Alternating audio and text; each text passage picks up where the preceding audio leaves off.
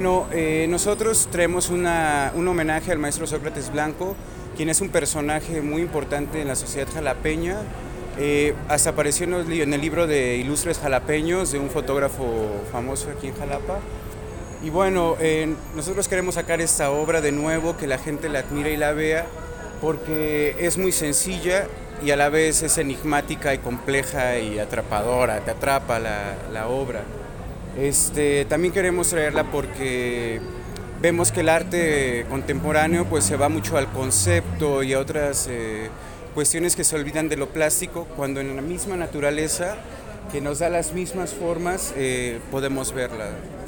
Entonces, esa es una eh, exposición que a la, a la, vez de ser eh, un homenaje al maestro y su grande obra, porque tiene muchísima obra, es para que nosotros invitemos a los niños, a los jóvenes, a los estudiantes de arte que vengan y vean una eh, propuesta diferente.